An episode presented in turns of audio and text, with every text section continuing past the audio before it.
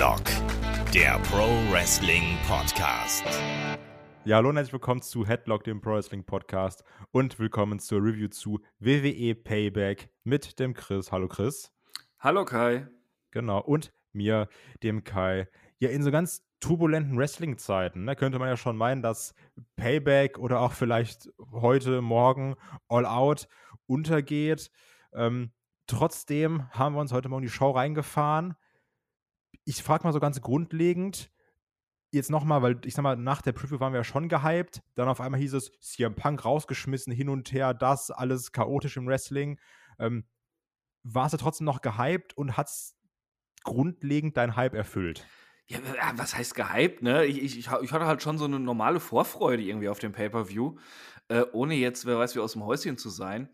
Und daran hat auch äh, CM Punk nichts geändert. Also wa warum, warum sollte ich mir meine Freude auf Payback nehmen lassen, nur weil der Jockel dann endlich mal rausgeworfen wurde, weil er eben ein Jockel ist? Also äh, ja, ähm, CM Punk habe ich auch immer gern gesehen als Wrestler, kann geile Promos machen, hat Charisma, äh, hat im Ring gute Leistungen gebracht, aber äh, ich glaube, auch als Fan von ihm ist es an der Zeit einzusehen, dass der Typ halt einfach ein Arsch ist und äh, dass es überfällig war, den rauszuschmeißen.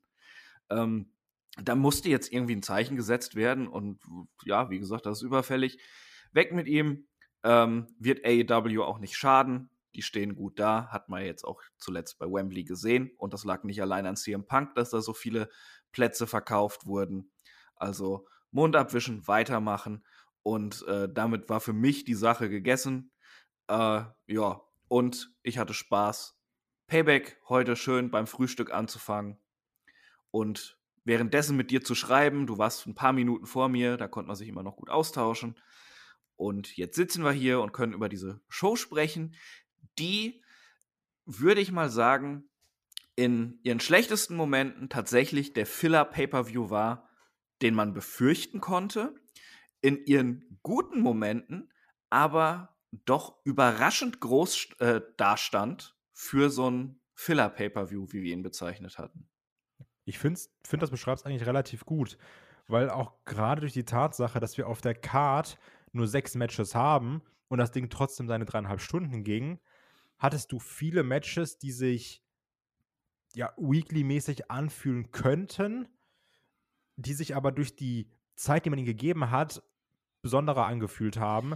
Dadurch, dass du sagst, also im Normalfall würden solche Matches halt nicht 15, 20 oder jetzt im Fall des Main Events 26 Minuten kriegen.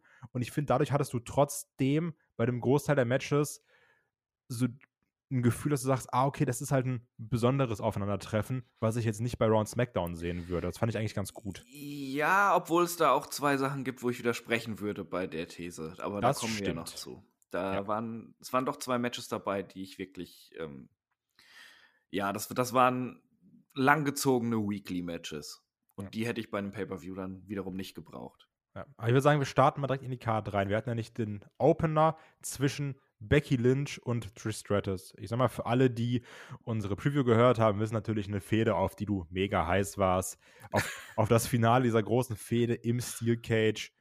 Becky Lynch hat trotzdem jetzt auch große Matches bestritten. Jetzt bei Raw, das gegen Zoe Stark, das Falls Anywhere Match. Jetzt hier gegen Trish, Steel Cage Match. Und ich kann ja schon mal vorwegnehmen durch unsere WhatsApp-Nachrichten, dafür, dass du bei der Preview noch recht negativ warst, warst du ja dann doch am Ende recht positiv angetan, oder? Äh, nicht nur am Ende, das hat von Anfang an eigentlich Spaß gemacht, das Ding. Äh, was heißt so negativ bei der Preview? Ich habe halt gesagt, ich brauche Trish Stratus nicht mehr im Ring. Ähm, und ich glaube nicht, dass das Match sonderlich gut wird. Äh, und ich bin froh, dass dann die Fehde mal vorbei ist. Sie war ja auch ekelhaft langgezogen. Stimmt, das ist ja relativ positiv eigentlich. Nein, nein, nein, aber äh, es war jetzt nicht, dass ich gesagt habe, sie komplette Scheiße oder sowas. Ne? Das stimmt. Ähm, äh, es war ja auch eine Fehde, die sich ewig gezogen hat und zwischendurch ultra langweilig war und die Aufeinandertreffen waren nicht so gut. Aber äh, ich finde, bei diesem Match hat man von Anfang an gemerkt, das hat beiden auch nicht geschmeckt, wie das so gelaufen ist. Auch das Fehlen auf der SummerSlam-Card und ein paar andere Sachen. Wahrscheinlich auch die Kritik von außen, dass es langweilig ist oder dass Trish im Ring schlecht war oder was auch immer die haben beide richtig einen rausgehauen. Das Match war von Anfang an flott. Es hat ähm, die Fehde gut aufgegriffen. Äh, es hatte eine gute Dramaturgie. Es war hart geführt. Äh, sie haben beide ordentliche Bumps genommen. Und äh, ja, bei einer Becky kann man es vermutlich noch mehr erwarten, ganz einfach, weil die halt aktives Roster-Mitglied ist. Aber eine Trish, dafür, dass sie auch bei ihren letzten Matches dann doch eher abgestunken hat, hat die noch mal richtig einen ausgepackt und äh, also das Ding war ein ordentlicher Banger und wir haben schon so oft über Steel Cage Matches der Herren ähm, uns geärgert, weil die dann zu lahm waren oder die Dramaturgie nicht richtig oder es ist einfach nur so ein Gimmick, was man für eine Weekly bringt. Und ich finde, die beiden haben tatsächlich ein richtig gutes Steel Cage Match bestritten und haben gezeigt, wie man eben diese Stipulation für so eine Fehde geil nutzen kann. Also ich war wirklich begeistert, ist für mich die Überraschung des Events gewesen, wie dieses Match da performt hat. Ja, das Interessante ist ja auch dabei, ähm, wie du sagst, man hat die Fehde dann wirklich auch aufgegriffen. Also generell erstmal natürlich wieder Lob an das Production-Team. Auch das Intro-Video zu dieser Fehde war wirklich gut gemacht. Auch wenn ich jetzt persönlich nicht der riesigste Fan dieser Fehde bin, so wie du auch. Ähm, aber das Video hat das Ding eigentlich cool zusammengefasst. Und man hat ja auch die Art der beiden direkt im Match aufgegriffen. Ne? Trish irgendwie arrogant, aber will halt auch schnell abhauen, raus aus der Tür, raus aus dem Käfig. Becky Lynch einfach Bock zu ballern, schmeißt Trish da gegen die Wand, da gegen die Wand, haut sie in eine Ringecke und dann Trish, sobald sie mal irgendwie einen Konter durchkriegt, dann auch wieder ihre arrogante Art am, äh, arrogante Art am zeigen. Also du hast hier schon gemerkt, die Rollen sind klar verteilt. ich fand das auch tatsächlich hm? beim Entrance schon gut zu sehen. Ähm, wir haben ja auch schon uns schon ein paar Mal über Becky Lynch negativ geäußert, wie sie ihre Promos verkauft und sich darstellt, dass wir da ein bisschen genervt waren. Und bei ihrem Entrance ähm, hat man hat sie zweierlei Sachen sehr gut dargestellt. Einmal, die, dass da äh, ein großes Match bevorsteht gegen eine erbitterte Rivalin, auch wenn die Fehde für uns eher so semi war, äh, aber auch gleichzeitig eine gewisse Ehrfurcht vor diesem Käfig. Ja. Und äh, das war wirklich schon mal gut gemacht. Und wie du dann sagtest, eine, eine, eine Trish kam ganz anders raus, äh, direkt arrogant und ähm, sie haben das sehr gut verkörpert und äh, haben das auch gut durchs Match gezogen, wo auch dann eine, eine, Trish immer weiter ihre Intensität dann auch gesteigert hat. Ja, das stimmt. Also dann natürlich auch dann selber den Käfig eingesetzt hat, weil es hieß ja auch, ah, Trish Stratus zum ersten Mal im Käfig, die dann auch dann selber irgendwann die, die Wände benutzt, da Becky reinschmeißt, dann trotzdem auch immer wieder versucht abzuhauen, ähm, auch mit der Crowd arbeitet. Übrigens noch eine Sache, die mir hier irgendwie nicht gefallen hat oder generell beim ganzen Event. Ich hatte es dir auch geschrieben. Ich finde, du hast gemerkt, es gibt natürlich auch normale Reaktionen von der Crowd, gerade auch beim Entrance von der Trish. Hast du gemerkt, da ist auch viel, viel Hass da, viele Boos, finde ich auch gut, ist auch passend. Aber generell im Verlauf des Events hast du meiner Meinung nach gemerkt, dass ganz oft Crowd Reactions eingespielt wurden, besonders dieses Grundrauschen. Weil es ist nie Nie. Und ich war letztes, letztes Wochenende noch in Wembley, so mit 80.000 Leuten. Es ist nie so ein Grundrauschen da. Das ist immer so, als würden alle Leute so immer so ein bisschen buhen. So, das gibt's halt nicht. Das, also, das, hört, das hörte sich für mich eher an, als würden sich alle unterhalten untereinander.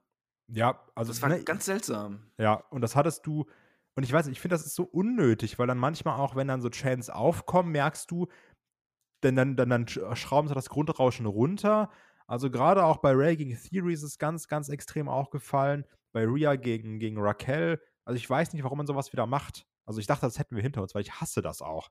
Weil es ja. ist immer nervig. Ja, es war irgendwie seltsam. Obwohl man hier bei dem Match schon sagen muss, ähm, da ist die Crowd eigentlich ähm, überraschend viel mitgegangen, dafür, dass die Fehde so lahm war.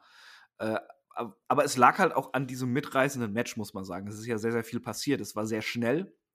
Äh, auch sehr viele harte Aktionen. Und ich fand dieses Match und später der Street Fight, da war die Crowd tatsächlich richtig engagiert die ganze Zeit über und hat auch auf entsprechende Aktionen reagiert. Ähm, während sie ja sonst die meiste Zeit ja nicht so geil drauf war. Also das hatten wir dieses Jahr schon besser, sagen wir es mal so. Ja, das ist echt schade. Und ich finde, also ich finde, du hast generell gemerkt, wie du halt sagst, die Crowd war mal da, mal nicht. Aber wenn du sowas dann im Nachhinein siehst, das schmälert ja auch dein Engagement beim nächsten Mal, wenn du denkst, ja, die spielen eh irgendwas ein. Also weiß ich mag, mag ich nicht. Finde ich schwach, hätte nicht sein müssen. Ähm, Ach, ich, ich weiß nicht. Äh, also, also da würde ich, glaube ich, als Zuschauer gar nicht dran denken. Aber äh, wenn ich Geld für ein Pay-Per-View ausgehe und da live bin, dann habe ich halt Bock auf den Event und, und will da mitmachen und involviert sein mit Chance und äh, nicht die ganze Zeit auf den Händen sitzen und äh, die Schnauze halten. Ähm, ja. Also es ist ja auch immer abhängig, in welcher Stadt sie da gerade sind. Und Pittsburgh fand ich etwas lame insgesamt. Ja, das stimmt. Also da hatten wir definitiv dieses Jahr schon deutlich, deutlich bessere Crowds. Aber ja. zum Match selbst, was ich dann auch ganz nett fand, war die Tatsache, dass ähm, Becky und Trish dann auch immer wieder so Callbacks hatten, generell zur eigenen Fehde, aber auch ähm, dann auch von den Kommentatoren angesprochen zum allerersten Women's Steel Cage Match zwischen Lita und Victoria, wo dann Trish den Widow's Peak zeigt und Becky den Twist of Fate. Auch so, da merkst du dir, das ist denen schon wichtig, das Ding hier. Die haben sich Gedanken gemacht, die haben sich zusammengesetzt, haben gesagt, okay, was kann man zeigen, ähm, um dann auch entsprechende Aktionen durchzubringen, wie zum Beispiel auch, ne, was jetzt als, als größere Aktion zu zählen ist, dieser Bulldog vom Top Rope vom Trish, der zwar okayisch nur aussah, trotzdem ja eine größere Aktion ist. Und wofür ich halt riesigen Respekt habe, ist einmal dieses vom Trish vom Käfig hängen mit den Beinen, weil ich glaube, das so zu sehen aus der Perspektive ist schon doll, wenn du da so hängst. Und ganz, ganz großen Respekt für den äh, Superplex, ja. den sie da gezeigt haben. Absolut. Auch der Manhandle Slam hinterher, der das Match besiegelt hat. Ähm, das sind schon harte Aktionen und Trish ist nicht mehr die Jüngste.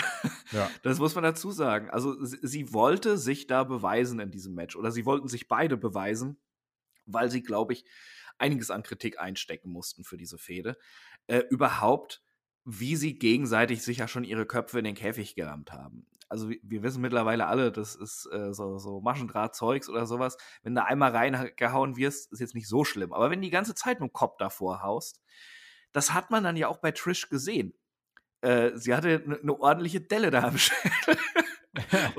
und äh, dass sie sich äh, äh, nicht zu fein waren, diese Sachen zu nehmen und dann wirklich diese Härte rüberbringen wollten, die die Fehde die ganze Zeit symbolisieren sollte und nie so richtig geklappt hat. Hier hat es geklappt und es hat Spaß gemacht. Sie haben sich beide nicht zurückgenommen, haben harte Aktionen gefressen, äh, haben das Match nie irgendwie versanden lassen.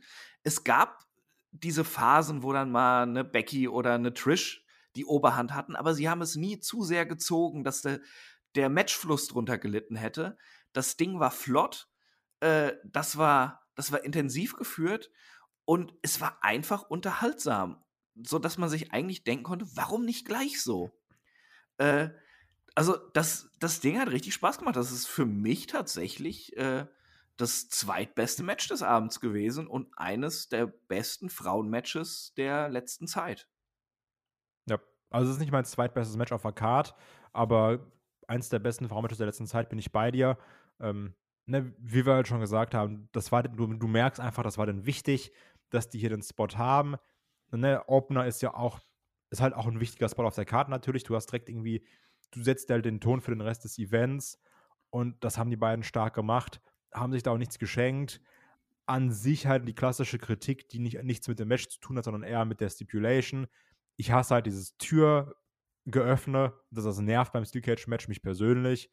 Ähm, ja, aber das war ja nicht viel. Nee, natürlich, aber ne, es ist halt immer dieses, oh ja, jetzt krabbelst du dahin, ja, jetzt mach die Tür nochmal auf. Ich, ich finde das trotzdem blöd. Weil du weißt halt auch immer, Steel Cage Match, wie wir es auch in der Preview gesagt haben, das ist die Stipulation, da kann von außen keiner helfen. Du denkst dir, doch, da ist halt eine Tür, die immer auf ist. So, die Zeiten, wo da keiner helfen kann, sind halt auch vorbei. Das, das mag ich dann eben nicht. Und es gab dann auch, wie du gesagt hast, diesen klassischen, oh, es gibt die Tür gegen den Kopfspot, der dann irgendwie nicht fehlen darf. Und natürlich ist Zoe Stark dann auch dabei und geht dann auch ohne Probleme in den Ring und kämpft kurz zwei gegen eins. Ähm, also das mag ich einfach persönlich nicht, weil das, das nervt mich bei Steel Cage Matches generell. Ah, das fand ich jetzt in dem Fall überhaupt nicht so störend, muss ich sagen, mit der Tür und dass Zoe dann, dann kam. Es gehört ja auch irgendwo dazu. Sie war ein großer Teil dieser Fehde. Und so hat das auch einen Abschluss gefunden. Was mich viel mehr an Steel Cage Matches stört, ist Pinfall. Die Dinger ja. sollen verdammt nochmal gewonnen werden, indem man da rausklettert. Ja, das kommt dann auch noch dazu. Weil ich mir auch denke, dann, das ist ja irgendwie der Sinn, da so zu entkommen. Also, ja. Aber ich, vielleicht ich verstehe schon, warum sie das damals dann irgendwann eingeführt haben, weil es wahrscheinlich äh, ihrer Meinung nach nicht gut aussah, wenn ein, ein Face abhaut. quasi abhaut und flüchtet. Aber ähm, ich meine, du hast ja noch ein, eine andere große Käfigstipulation mit Hell in a Cell. Und da hast du ja den Pinfall und alles drin. Warum kann das nicht so diesen eigenen, eigenen Geschmack haben, halt, dass es da nur geht, dass man über einen Käfig klettert? Und ich meine, in diesem Fall hat es mich jetzt auch nicht so riesig gestört, weil es eine coole Aktion zum Sieg war mit dem Manhandle Slam da vom obersten Seil. Aber ich hätte es besser gefunden, oben auf dem Käfigrand eine triumphierende Becky Lynch sitzen zu haben, die dann da runterklettert und hat das Ding gewonnen. Äh, mein persönliches Seelenheil hängt davon so ein bisschen ab, immer bei Steel Cage Matches, aber äh, ich weiß nicht, da, da kann ich mich gar nicht drüber aufregen bei dem Ding. Ich war einfach nur positiv überrascht, wie viel Spaß das gemacht hat, wie viel Einsatz die beiden da gezeigt haben. Und ähm, ich finde es nur ein bisschen schade, dass jetzt quasi auch die Geschichte Zoe Stark Trish ad acta gelegt wurde. Ich hatte ja schon in der Preview gesagt, ich hätte es toll gefunden, äh, Trish noch weiterhin zu sehen als Managerin von ihr dann. Aber gut, dann ähm, bin ich jetzt einfach mal gespannt, wo der Weg von Zoe Stark hinführt, denn ich finde, sie hatte in der Fehde bis zu diesem Steel Cage Match eigentlich am meisten geliefert von den drei involvierten Damen. Ja, was halt zumindest die Matches angeht und die Matchqualität auch, finde ich. Ähm, und also generell, halt, ne, vielleicht um nochmal ganz kurz abzuschließen, wie das Ding jetzt komplett geendet ist. Also es war eben so, es gab da diesen Türspot, dass die Tür auf ist, sie will rausklettern, Becky Lynch hält Trish fest, Zoe Stark greift mit ein, es soll den Roll-Up geben, kommt aber nicht durch. Zoe Stark sagt, ja gut, wenn die Tür schon mal auf ist, gehe ich rein. Es gibt dieses ganz kurze 2 gegen 1, beziehungsweise Zoe Stark gegen Becky, wo sie gefühlt für eine halbe Minute dominiert, bis es dann den Manhandle Slam gab. Trish versucht abzuhauen, kriegt den Manhandle Slam vom Top Rope. Also Becky fertigt fast einfach beide zusammen ab. Und dann gibt es den Pin eben nach dem Top Rope Manhandle Slam 1, 2, 3. Das war der Sieg. Wie fandest du es eigentlich, dass Zoe Stark ja schon, ja, doch, man kann sagen, abgefertigt wurde von Becky? Ach Gott, ja, da, da kann man jetzt natürlich ein, ein, Fass aufmachen und sagen, ähm, sie wurde da abgefertigt und das schadet ihrem Standing. Nee, finde ich in dem Fall überhaupt nicht. Trish einfach voller Adrenalin, voller Wut, hat die da kurzerhand gepackt und abgefertigt, um sich Trish zu schnappen und diese Feder abzu... Äh, ja, ja. Äh, äh, Becky hat sich die da gepackt äh, und, und ist dann direkt auf Trish gegangen, um das zu Ende zu bringen. Finde ich in diesem Rahmen vollkommen okay. Äh, ich finde das gleich diesen Moment dann auch schon wieder aus, wo, wo Zoe dann eben Trish eine verpasst und äh, dieses Thank you Trish-Shirt da auf sie schmeißt, um damit abzuschließen und sich emanzipiert von ihrer Mentorin. Von daher alles gut. Sie wird ihren Weg gehen. Sie hat, ohne die Hauptfigur zu sein in dieser Fehde, einen großen Spot gehabt mit zwei Stars der Division. Das zeigt eigentlich, dass sie Vertrauen in sie haben und mal gucken, wie es dann weitergeht. Kriegen wir jetzt eine Fehde Zoe Stark gegen Trish Stratus oder? Nee, nee. Ich glaub's, äh, Trish hatte jetzt so ihren Run nochmal, die werden wir jetzt erstmal nicht mehr sehen. Aber sicher bin ich mir auch nicht. Äh, du, du, hast, du kennst meine ganzen Predictions ja von der, von der Preview noch und die meisten haben sich als falsch erwiesen. Ja. von daher. Das stimmt. Aber ja, genau, so ich sag, hatte ihren Moment. Äh, Becky gewinnt hier, Fehde dürfte abgeschlossen sein. Und ich würde sagen, damit kommen wir dann zum nächsten Match wo ich erst dachte, ach, wir kriegen jetzt schon Rollins gegen Nakamura, weil es gab das Videopackage und dann auch die Grafik. Aber nichts hat mich äh, geirrt. Das war einfach nur ein kleiner Vorgeschmack auf unser Main Event, wo wir auch beide übrigens falsch lagen. ähm, und, und Cena kommt raus, der auch schon bei SmackDown war und jetzt auch der Host für Payback. Macht natürlich bisschen seine, seine Promo, ein bisschen Crowd-Pleasen und sagt, ach übrigens, gibt hier ein Match, auf das ich besonders ein Auge geworfen habe, LA Knight gegen The Miz. Und da bin ich der Special Guest Referee, Miss kommt raus, sagt, Junge, was soll das? Gar keinen Bock drauf. Ähm, ich finde, du hast gemerkt, dass Miss und Cena eine unfassbar gute Chemie zusammen haben. Also so promomäßig war das super spaßig. Cena sowieso, ne? ich glaube, du kannst ihn um drei Uhr nachts wecken und der macht den unterhaltsame Promo und bei Miss eigentlich recht ähnlich. Ähm, ja, das, das, war schon ob, witzig. Obwohl ich sagen muss, es war mir ein bisschen äh, zu simpel gehalten. Also das können die beide besser. Äh, der, der Gag, den sie da aufgezogen haben, wo Cena ihn in die Falle gelockt hat mit mehr involvieren und bla bla bla. Äh, das war halt schon sehr vorhersehbar alles. Ähm, ja, aber es ist ja auch keine Fehde, ne? Also es war einfach nur, ich bin ja. jetzt Special Guest Referee. Und ich finde, für das, was es da sein sollte, war es schon sehr unterhaltsam. Ja, das war es auf jeden Fall, aber ich fand es jetzt auch nicht mega geil oder so. Können sie beide sogar noch besser. Ähm, aber hat schon gepasst, äh, hat Spaß gemacht und äh, ja, ähm, hat irgendwo dann auch noch mal größeres Scheinwerferlicht auf dieses Match mit LA Knight geworfen, ja. der ja gerade so der der upcoming Star ist, den alle zujubeln. Und hier habe ich natürlich auch wieder falsch gelegen, was den Tipp anbelangte. Ja, Denn gut. ich sagte ja, das wird noch ein bisschen länger gezogen. Er kriegt da, das ist eine richtige Story mit The Miss. Aber Pustekuchen. Nix. es, das ist wieder klassisches WWE-Booking dann doch gewesen. Aber egal. Ähm, genau. War trotzdem vollkommen okay, was da dann kam. Genau, wir hatten dann nämlich LA Knight gegen The Miz, eben mit Cena als Special Guest Referee. Und zum Match selbst, ich fand, das war sehr standard gehalten. Du hattest zwar dann auch mal immer wieder größere Aktionen drin, aber gerade der Anfang, das war ja fast ein Brawl einfach nur. So ein bisschen, wir rollen uns auf dem Boden rum, hauen uns mal gegenseitig. Ähm, es, es war schon fast ungewohnt zu sehen, dass ein The Miz so viel Offense reinkriegt ähm, und auch wirklich teilweise gute Konter durchzieht, weil sonst ist ja, gerade wenn du dir Weeklies anschaust, Miss eigentlich immer so eher der Prügelknabe, ne? Also dann ist er so ein Match sechs Minuten, der Miss kassiert, kassiert, kassiert, hat einen ganz kurzen Hope-Spot, kann dann einmal arrogant sein, kassiert dann weiter und verliert.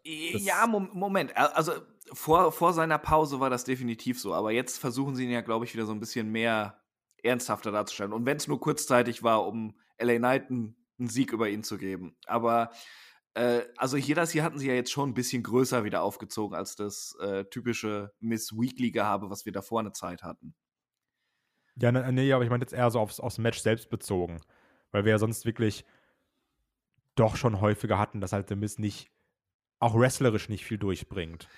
Ja, äh, hier mochte ich es aber eigentlich, ähm, sie, sie wollten da ja auch wieder so eine Intensität reinbringen, dass da viel Brawl war, viele ähm, auch coole Konter fand ich. Also es war jetzt kein technisches Feuerwerk äh, mit irgendwelchen genialen Aktionen, aber die Konter haben gepasst und es hat ja. gewirkt wie ein Fight halt zwischen den beiden.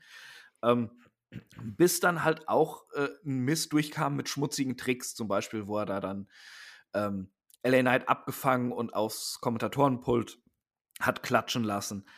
Äh, also, ich gebe dir recht, es war in vielerlei Hinsicht Standard gehalten, so von der ganzen Dramaturgie des Matches. Und man hätte es im Grunde genommen auch als so ein SmackDown Main Event bringen können. Aber äh, ich finde es einfach schön, LA Knight beim Pay-Per-View zu sehen und das hat schon gepasst alles. Die, Übrigens die beide, also auch in The Mist mal wieder vernünftig ja, in dem Match zu sehen. Absolut, absolut. Ähm, und die besondere Würze kam halt rein mit Cena als Guest Referee, wo er dann ja auch mit LA Knight mal so ein bisschen aneinander geraten ist und nicht nur mhm. mit The mhm. Ähm, da hatte man ja auch mal kurz so den Gang, hm, passiert da was? Äh, haut LA Knight aus Versehen dann den Cena und es gibt den vielleicht den Attitude Adjustment und Miss gewinnt oder sowas. Also man hat schon so ein paar Zweifel da gesät. Das Gute ist ja auch, dass aber, du hier wieder dieses ja. klassische hattest. LA Knight natürlich super beliebt, aber ist dann eben nicht dieses Feel-Good-Face mit ich komme raus und wir grinsen alle und haben alle eine tolle Zeit, sondern Du meinst, er ist keine Raquel Rodriguez? Ja, genau, er ist, oder er ist kein, keine Ahnung, 2021er Bobby Lashley, ne? Also, das, das gefällt mir eigentlich. Es ist dieses, wie David sagen würde, halt der Tweener, ne? Also er ist jetzt nicht ganz clean-cut face, obwohl alle Leute Bock haben und er auch natürlich seine Crowd-Pleaser-Catchphrases hat. trotzdem, wenn dann das andere Face John Cena da ist, umarmen sich jetzt nicht beide und tanzen, sondern die geraten auch aneinander und das gefällt mir eigentlich ziemlich gut. Ja, es, es war ja auch eine ziemliche Heal-Aktion, warum er mit Cena aneinander geraten ist. Denn ähm, er hat Miss in der Ringecke bearbeitet und Cena hat halt äh, ihn angezählt, wie das nun mal so ist. Und uns John, ja, der achtet nun mal auf die Regeln. Der sagt, the Regels sind the Regels. Genau. Und da muss auch ein LA Knight dann eben sich daran halten. Das hat dem, das hat dem Herrn Ritter nicht gepasst. ja. und ja, hat sich ablenken lassen und dann kam The Miz wieder von hinten. Und The Miz hatte ja so ein paar äh, äh, Spots, wo, wo, er dann immer sich wieder einbringen konnte und dann auch mal kurz dominant war. Ich, ich fand, das hat sich in dem Match eigentlich ganz schön abgewechselt. Sie hatten ja. das auch, haben das auch nie zu überzogen mit den do äh, dominanten Phasen. Sie konnten aber beide so ihre Moves reinbringen, waren auch ein paar schöne Varianten drin. Ich mochte ähm, zum Beispiel, wo sie draußen gebrawlt haben und äh, ähm, der äh, LA Knight schmeißt Miss erstmal über die Barrikade, dann wieder zurück und springt dann mit einem äh, Clothesline von der Barrikade auf The Miss. Ähm, genauso wie äh, ein, ein Miss, der dann im Ring seine äh, DDTs verkettet hat zu einem doppelten DDT. Ja. Äh, waren schöne Sachen drin, auch wie er immer so zwanghaft das Skull Crushing Finale durchbringen wollte. Äh, das hat schon gepasst. Äh, es war kein grandioses Match, aber es hat mich eigentlich über die ganze Zeit unterhalten. Ich war drin und ich war gespannt, ob irgendwas passiert eben dann noch mit Cena. Ja. Übrigens auch da hätte ich mir trotzdem gewünscht, dass die Crowd ein bisschen mehr dabei gewesen wäre, weil ja, die, die war extrem hier, Die war hier super schwach. Ähm, ein Move, den ich auch noch loben wollte, war dieser, wo es diese Clothesline von The Mist geben soll in der Ringecke, wenn er sich da so reinsetzt, dass dann gekottert wurde in so eine Art ihr stehenden Tornado DDT von LA Knight. Ich glaube, du weißt, was ich meine. Ja, ja, ja. Das, das, das, war das auch war sehr gut. cool. Und natürlich, ähm, wie The Miz immer John Cena angemacht hat und wo er dann den Five Knuckle Shuffle da imitieren wollte. Ja, also Äh, da waren wirklich gute Sachen dabei. Übrigens, einer mit, ich glaube, mit einer der größten Momente in dem Match war dann, als es wieder Stress gab zwischen LA Knight und John Cena, was dann The Miz nutzt für Skull Crushing Finale, wo du denkst, oh, war es das jetzt? LA Knight abgelenkt, äh, Finisher kassiert, aber ging nur bis zwei. Und auch da hätte ich mir von der Crowd eine krassere Reaktion gewünscht, wenn ich ehrlich bin. Ja, die, die waren irgendwie überhaupt nicht drin. Ich hätte auch gedacht, als LA Knight rauskommt, die Crowd explodiert. Aber äh, beim Entrance schon so ein bisschen schwach. Das hatten wir schon alles besser in den letzten Wochen. Und äh, ja, außer dann am Anfang bei diesem, bei diesem Schlagabtausch, wo sie jeden seiner Sch äh, Schläge mit Yeah kommentiert haben, war da nicht viel. Und Ja.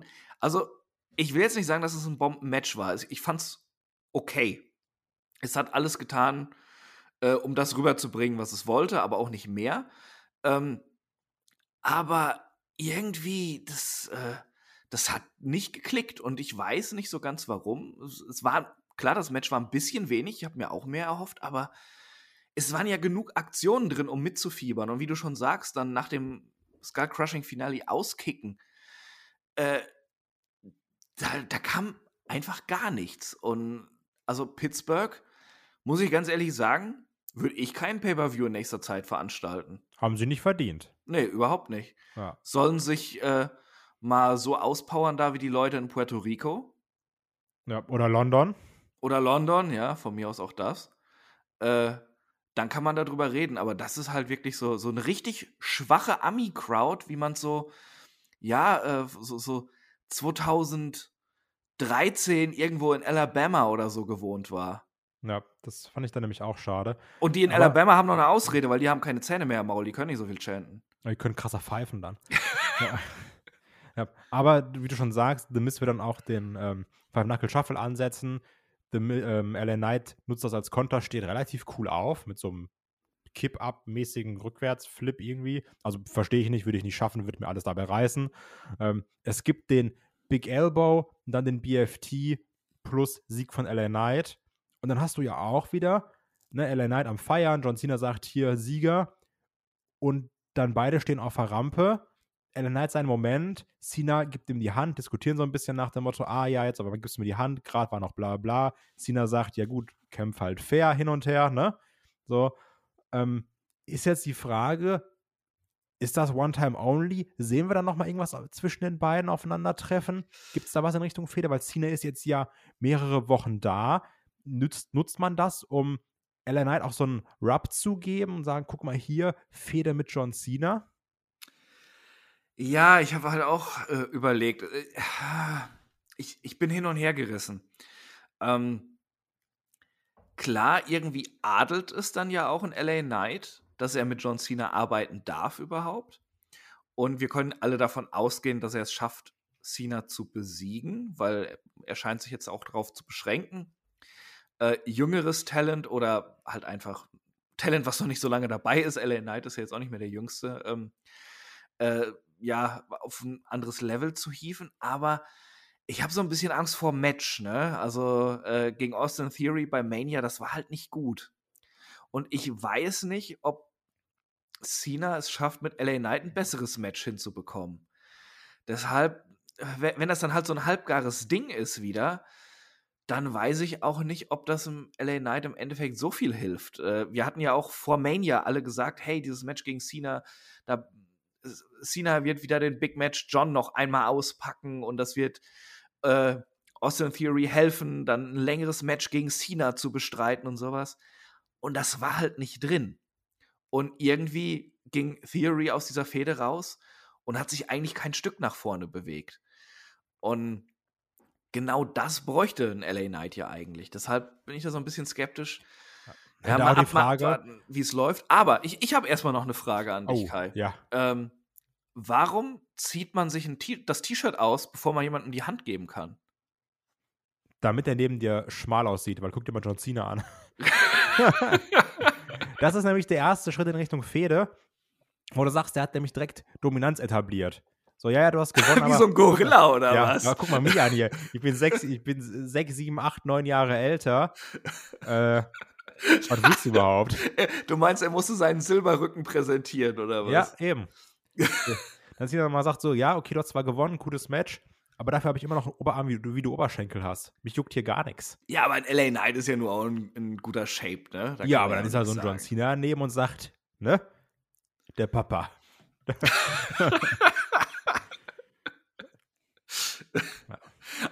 also, so, so, wie du das jetzt überbringst, war das irgendwie so ein Michael Scott-Move einfach. Außerdem, man sagt dann vielleicht, gut, äh, Match vorbei, so gar keinen Bock mehr zu arbeiten, ich bin kein Ref mehr. So, ne? Also, so, sobald Glockenschlag, ich habe mich direkt ausgestempelt, Arbeit vorbei. Ja, aber er hat sich das T-Shirt ja hinterher wieder angezogen. Wir haben ihn ja hinterher nochmal Backstage gesehen, wo er das T-Shirt mit anderen schönen Accessoires kombiniert hat. Ja, aber da war es kein Ref-Shirt, da war es dann wieder ein John Cena-Shirt. Stimmt, okay, das war das John Cena-Shirt. Ja, okay, okay, okay. Vielleicht brauchte er auch sehr lange, um sich umzuziehen und hat deswegen schon mal sich proaktiv das Shirt ausgezogen. also er hat auf jeden Fall lange gebraucht, um sich das Shirt auszuziehen. Ja, weil er auch so muskulös ist. ist aber ich, ich, muss ganz klar sagen, ich hätte äh, trotzdem Bock auf ein LA Knight John Cena Programm. So, ja, Match, berechtigte, berechtigte Kritik, bin ich komplett bei dir. Trotzdem habe ich Bock auf die Promos der beiden. Und, ne, den Rest blende ich aus, gib mir geile Promoduelle zwischen den beiden. Ja, Match, komm, ist, ist egal. Mach halt irgendwie fertig, aber lass die beiden im Ring miteinander talken. Na, aber Match ist nicht egal. Doch. Nee, nee, nee, da, da, da muss auch ein bisschen mehr kommen als bei dem Theory-Ding bei WrestleMania. Das war, Liegt ja das alles war einfach zu wenig, um, um groß zu sein, um diesem angemessen zu sein, dass es wirklich einen Schritt weiter geht. Und ich, ich meine, dann, dann musst du halt auch darüber debattieren, was ist denn der Sieg gegen John Cena wert? Der ist dann ein paar Wochen da, kann nicht mehr richtig, wird schnell vermöbelt. Ist es dann wirklich noch der John Cena, der besiegt wurde, wodurch du einen Schritt weiter kommst? Ich fände es trotzdem ein vernünftiges Programm. Gerade wenn du jetzt überlegst, was soll er, also soll er jetzt irgendwie gegen Grayson Waller oder keine Ahnung was fäden? Ray ist mit seinem US-Belt eh noch mit seiner Latino World Order beschäftigt. Ähm, ich würde die Chance nutzen. Ja, klar. Äh, ich, ich sage auch nicht nichts gegen das Programm. Ich sage nur, das Match muss auch liefern. Das ist sehr, sehr wichtig in dem Fall. Ich sag, die Promos müssen liefern. Und das Match kann okay sein für mich. Ja, wenn es okay ist, ist es ja schon was. Aber bei WrestleMania ja. das Ding, das war halt wirklich. Ja. weil bei der Theory-Sache lag es ja auch nicht nur daran, dass das Match mittelmäßig ist, sondern dass man auch danach gar nichts mehr gemacht hat. Dass auch Theory danach komplett geschwommen ist, irgendwie im, im Nix. Ohne vernünftiges Programm, ohne irgendwas. Die Gefahr hast du bei WWE aber in jedem Fall. Ja, natürlich. Aber deswegen hier besser machen. LA Knight gegen John Cena bucken und danach weiter gut bucken. Bitte, Herr Triple H, machen Sie das. Ich finde meine Idee aus der, aus der Preview mit dem LA Knight Programm und dem ist immer noch besser als das hier, muss ich sagen. Ja. Ich bin, ich bin für Cena. Aber wir haben, wir haben ja schon über ihn gesprochen, deswegen kommen wir zum nächsten Match und da haben wir nämlich Austin Theory gegen den United States Champion Rey Mysterio. Ja, Fede hatten wir schon angesprochen, recht Standard. Rey Mysterio anscheinend Spokesperson für Cinnamon Toast Crunch, wie wir es auch schon bei WrestleMania hatten. Deswegen immer cool. Das Match selbst, ich nehme es direkt vorweg, sehr Standard. Ja, ein paar coole Aktionen drin, ne? Ähm, die auch gut aussahen der beiden, aber an sich 10 Minuten, Bums, Ray gewinnt, Theory dominiert teilweise, Ray mit schnellen Kontern. Oder? Ähm, ja, also ich habe ja vorhin gesagt, äh, Trish gegen Becky war die positive Überraschung des Pay-per-Views. Für mich ist dieses Match die negative Überraschung des Pay-per-Views. Ich fand es ja, wie du schon sagst, Standard kann man es sagen, aber für das, was es sein könnte bei den beiden, war es viel zu wenig und deshalb sehr enttäuschend und schwach. Ähm, ich fand, es hatte keinen richtigen Matchfluss, es hatte keine gute Dramaturgie. Ähm, es war einfach, ja, Heel dominiert die erste Zeit, dann ein paar äh, äh, ja, ein paar Hope-Spots und schlussendlich mit einer Victory Roll zum Sieg. Ähm, das geht einfach so schon besser. Dazu in dieser doch sehr standardisierten Struktur, wie man sie von Weeklies kennt, auch einfach kein guter Matchfluss da drin. Es war Move after Move after Move. Oh, jetzt ist ein Konter, die Phase ist beendet. Move after Move. Oh, wieder ein Konter, dann geht eine Dominanzphase weiter. Äh, es, es hat mir absolut nichts gegeben und ich habe eigentlich große Hoffnungen in das Match gesetzt, weil, ja, bei Rey Mysterio müssen wir nicht lange drüber reden. Super Wrestler. Austin Theory kann viel mehr und ich glaube, die beiden könnten auch viel besser harmonieren und ein viel, viel besseres Match zeigen als das Ding. Ähm, danach gab es keinen Aftermath, der das noch irgendwie gerechtfertigt hätte, dass das Match dann lahm war. Ähm, es hat mich null gepackt. Ich fand es wirklich absolut enttäuschend. Ich fand auch, also das war wirklich da, ne? Und das war's. Also, ja, und ich verstehe es nicht. Ja, äh, wenn du diesen Spot beim Pay-Per-View hast, die beiden müssen eigentlich mehr abliefern, um was zu zeigen. Und auch ähm, der Agent, der dieses Match da mit denen ausgearbeitet hat. Äh, und, und auch die anderen Leute da im, im Hintergrund, die müssen doch die müssen doch nun wirklich äh, da irgendwas reinbauen, dass es interessant ist für ein Pay-Per-View und nicht einfach nur, ja, jetzt habt ihr halt mal den Spot, macht mal ein paar Minuten was, ist eigentlich eh egal. Und so fühlte es sich an. Ja, also bin ich bei dir. Was ich noch, was ich wenigstens cool fand, war ganz, ganz am Ende dieser 619 Konter von Theory. Also wo er dann die, die Knie hochzieht und sich so nach hinten durchdreht mit Ray, äh, wo dann der, der Finisher kommen sollte, was dann ja Ray gekontert hat ins, ins Roll-Up äh, zum Sieg. Aber, Aber Moment, be bevor dich die Nerds in den Kommentaren jetzt verbessern, er hat nicht den 619 gekontert, den hat er, er hat den Splash gekontert. Er hat den Splash gekontert, ganz genau. Das stimmt. Aber der 619 ist ja eine Einheit in deinem Kopf. Das, das in meinem auch, ja. das andere. Also es ist das, der Splash und, und, und, und der, der, ich nenne es mal den Tritt, das ist das Yin und Yang. Also das, das gehört zusammen. Ja. Aber auch hier, ich habe jetzt so ein bisschen ja, die Befürchtung, obwohl es mich persönlich nicht wirklich fürchtet, ähm, dass man jetzt hier mit Austin's Theory nicht viel vorhat. Weil hat jetzt hier verloren, also klar natürlich, es war jetzt nicht clean, clean, clean, weil es war ja nur ein Roll-Up, ne? Also mm. es war jetzt nicht direkt 619 und, und durch, aber an sich hat jetzt hier verloren, wird dann bestimmt bei SmackDown jetzt die Chance nutzen und sich beschweren und sagen, wie unfair da die Welt ist. Ähm, aber ähnlich wie bei dem Cena-Ding nach Mania, ja, man hat so aus Theory wenig gemacht. Wir haben eigentlich gar nichts gemacht. Ja, ich, ich verstehe das auch nicht so ganz. Ähm, ich, ich weiß, ich sehe mehr Potenzial in Theory als du. Das stimmt. Ähm, aber äh, ja, es, es, er hatte halt auch niemanden, an dem er sich so richtig reiben konnte, dann lange Zeit. Hat so in der Luft gehangen. Jetzt dieses Match war auch so eine, so eine Nullnummer irgendwie. Ähm, ich ich verstehe, also, also ich habe ja auch letztes schon gesagt, WWE macht mir in letzter Zeit viel Spaß, aber ich verstehe teilweise auch so die Aufteilung im Roster nicht so richtig. Äh, sowohl was Fraktionen anbelangt, als auch die Heel-Face-Aufteilung, wie man da vorgehen möchte. Und Three, äh, dieser Name, ein Theory braucht in Zukunft jemanden, an dem man sich reiben kann. Wer soll das sein? Ist das jetzt weiter Ray? Passiert da in dieser Latino World Order Story noch was? Oder haben sich weiterhin alle lieb? Was mir auch so ein bisschen auf den Sack geht. Ähm, Mysterio wird eigentlich nicht lange Champion sein, gehe ich nicht von aus. Äh, nee. In Theory wird sein Rematch auch bekommen. Kriegen wir ihn dann wieder als Titelträger? Äh, aber das auch so ein Rematch vom Rematch, weiß ja, dann auch so. Hm. Aber gegen wen soll er dann fäden? Es ist also also wenn man das jetzt wirklich nutzt, um ein Rematch dann bei SmackDown wieder zu machen um den Gürtel, warum kriegt das dann den Pay-per-View-Spot? Also das ist jetzt wirklich was, was ich nicht verstehe und ah, es, es, sind so, so, so viele Kleinigkeiten in der Aufteilung und wie Sachen weitergeführt werden gerade, die ich nicht so ganz raffe. Also da kommen wir auch später noch ähm, zu einem Segment, ähm, da, was da beim Grayson Waller-Effekt gekommen ist, wo ich die Aufteilung wieder nicht verstehe, wer mit wem arbeiten soll. Und das sehe ich jetzt bei Theory auch. Ich sehe es bei Ray auch so ein bisschen. Äh, Santos Escobar muss eigentlich was passieren. Ja, ähm, hm. Ja. Ich, ich habe keine Ahnung, was das hier war einfach. Ja. Also vielleicht gibt es einen Plan, aber es wirkt aktuell so ein bisschen planlos. Ähm, also ich denke immer noch am Horizont, wie wir es auch in der Preview gesagt haben, ist irgendwann dieser Turn von Santos Escobar gegen Ray. Ähm, ob der dann so reinknallt, dass wir da sitzen und denken so, nein, er hat Ray angegriffen, weiß ich nicht. Ich, also ich persönlich bei mir tendiere zu nein. Ähm, mal schauen, wie es dann wird. Und Theory wird dann hinten überfallen.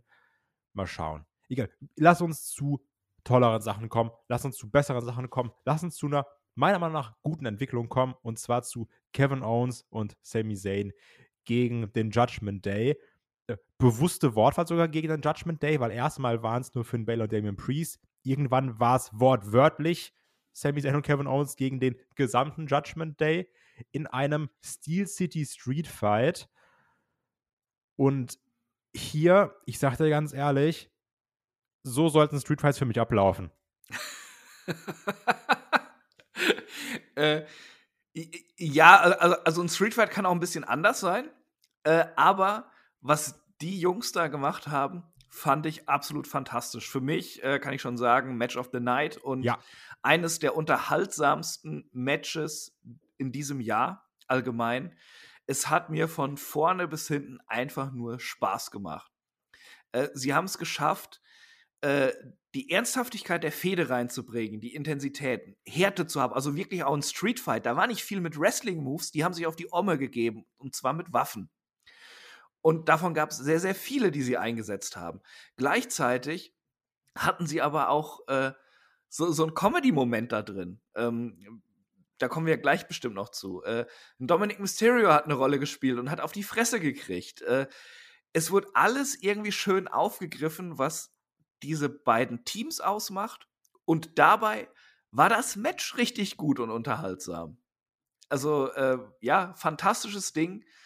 Äh, und für mich wäre es ganz klar der Main Event gewesen, denn es war eine gute Stufe besser als äh, Rollins gegen Nakamura nochmal, für mich.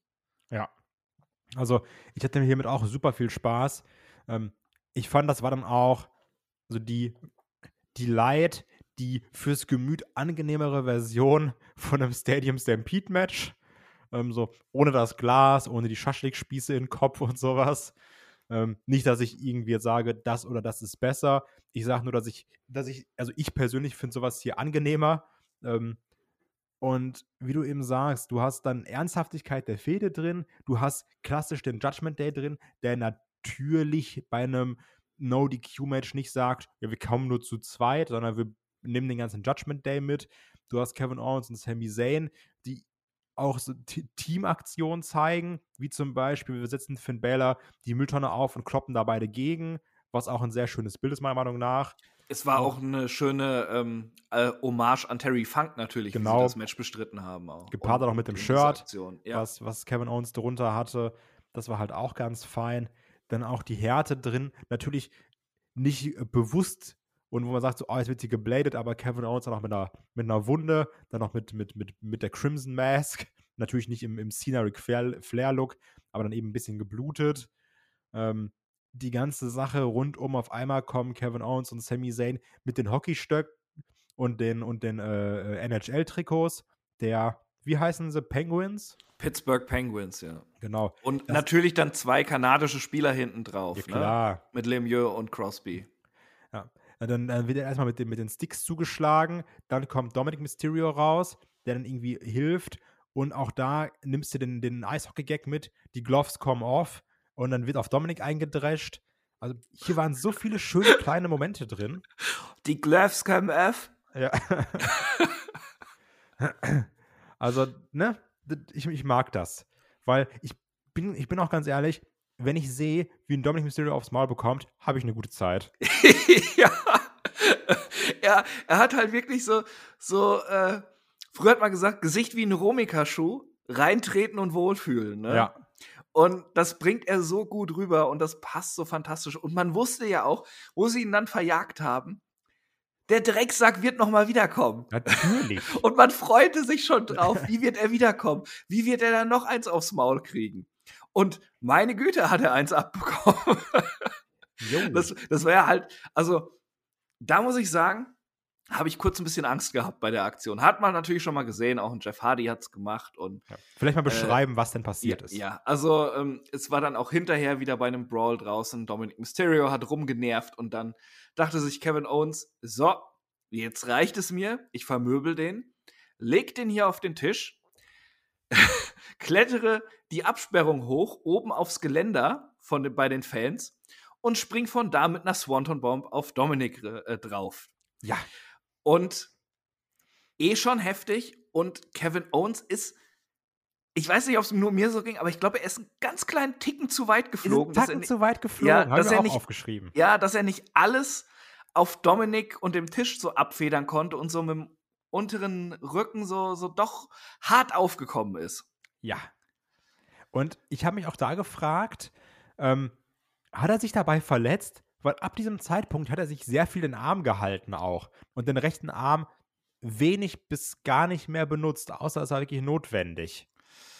Ja, dachte ich auch erst, aber dann so, so das Finish hat schon alles gut gepasst und ja. Äh, ich bin mir nicht sicher. Also ich glaube, Owens hält sich sehr oft den Arm, wenn er eine Verletzung halt auch vorspielt. Ich hoffe, es ist einfach gut gesellt. Ja, das hoffe ja. ich auch.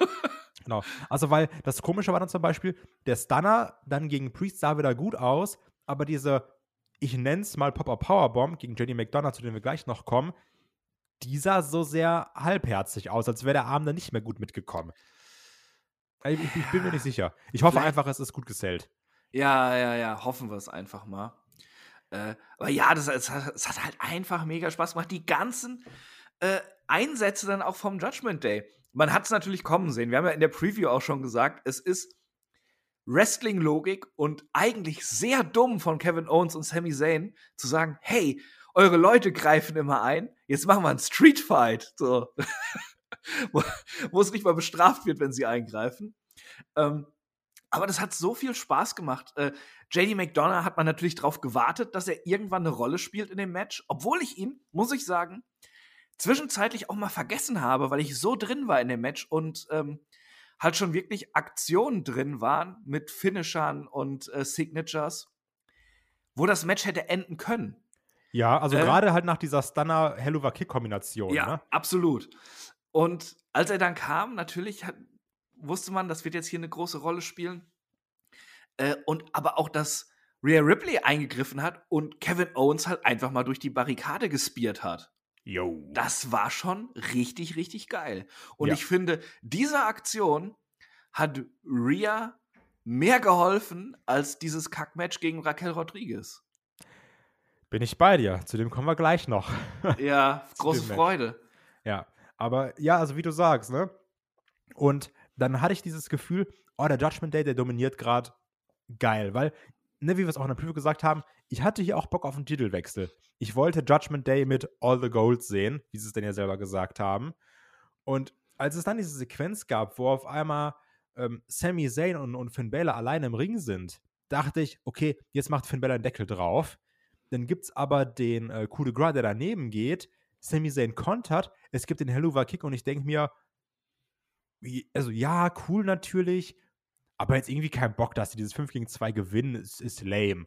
Und da habe ich es halt ganz oft, so dieser, der smarte Wrestling-Fan, wo ich so mir denke, ja, jetzt greift eh noch jemand ein, ah, jetzt kommt noch was. Kamerawinkel war auch sehr gut und ich dachte nach dem Helluva Kick, ja, ist cool, aber nervig, jetzt haben Kevin Owens und Sami Zayn gewonnen.